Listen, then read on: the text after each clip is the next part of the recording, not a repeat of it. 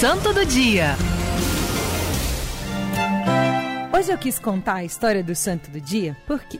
Porque foi um homem que entendeu a sua condição e a sua missão. O nome dele, Leopoldo Mandic. Nasceu em 12 de maio de 1866, na antiga Dalmácia, hoje a Croácia. Seus pais eram homens católicos, né? Seus pais aí é, com a vida, o coração dedicado. Uh, Leopoldo ele era o caçula de muitos irmãos. Seus estudos primários ali foram feitos na aldeia onde ele nasceu. Na época de Leopoldo, seus pais é, viviam ali uma profunda. É, no seu país, né, lá na Dalmácia, é, acontecia uma, uma profunda divisão ali na sociedade. A religião, a divisão entre católicos e ortodoxos. E essa divisão incomodava bastante ali a alma católica daquele menino. E ele decidiu então oferecer a sua vida pela reconciliação dos cristãos do Oriente com a Sé de Roma. Todo o conflito, gente, esses, esse, desde a Idade Média, desde ali é, as cruzadas, todos aqueles eventos que cercaram o, os cristãos, os ortodoxos, sempre houve essa grande, vamos dizer, rixa, né? E, e ele quis oferecer e quis fazer isso, mas olha que interessante a vida dele. Quando ele fez 16 anos, ele entrou para a ordem franciscana na Itália.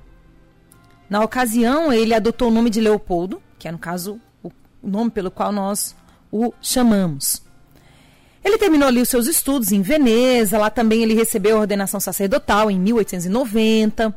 A vontade dele era de se tornar missionário no Oriente, visando promover a união entre os cristãos. Qual era o desejo dele? Ir para o Oriente, ser aí missionário. Chegou a viajar duas vezes para o Oriente, porém, ele não pôde fazer ali, daquele lugar, sua missão definitiva. E olha que lindo ao invés dele chutar o balde, ah, eu queria por Oriente, se eu não for por Oriente não me serve, lá, lá, lá, lá, lá, lá. Por que, que ele não podia continuar e não podia ficar no Oriente? Por causa da saúde muito frágil dele. E aí, fizeram o que com ele? Designaram ele para trabalhos pastorais. E foi então trabalhar nos trabalhos dos freis capuchinos.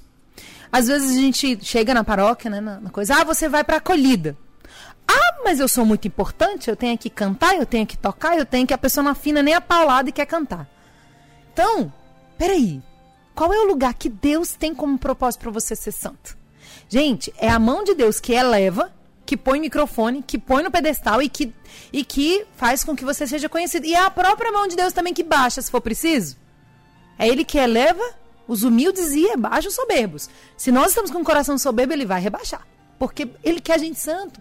E a santidade é parte clara, concreta e não tem como passar pela santidade se não for pela humildade. É como se fosse critério obrigatório. ser humilde para ser santo. Não é fácil, não, viu? A humilhação é um negócio difícil. Mas o que, que ele fez, gente? Leopoldo entendeu. Eu queria ir para o Oriente, mas Deus me quer aqui.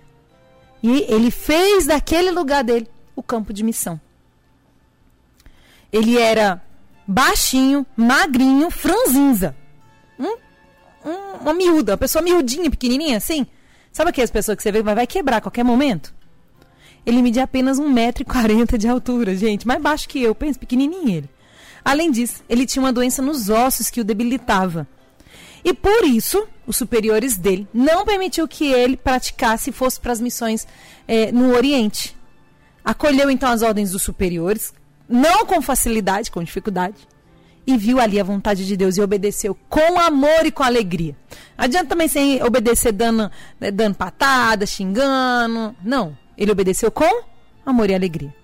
Então, Frei Leopoldo Mandic começou a dedicar-se ao atendimento de confissões e exerceu este ministério até o final da sua vida. No começo, ele atendeu confissões em vários conventos no norte da África. Depois, por ordem ali dos seus superiores, ele fixou então em Pádua, onde é, estão as relíquias de Santo Antônio. Ele encerrou seus dias recebendo ali o apelido de quê? Gigante dos confessionários.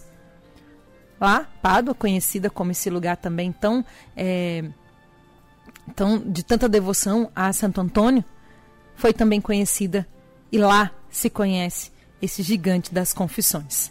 Ele exerceu ali o atendimento de confissões, compreendeu ali, naquele santuário,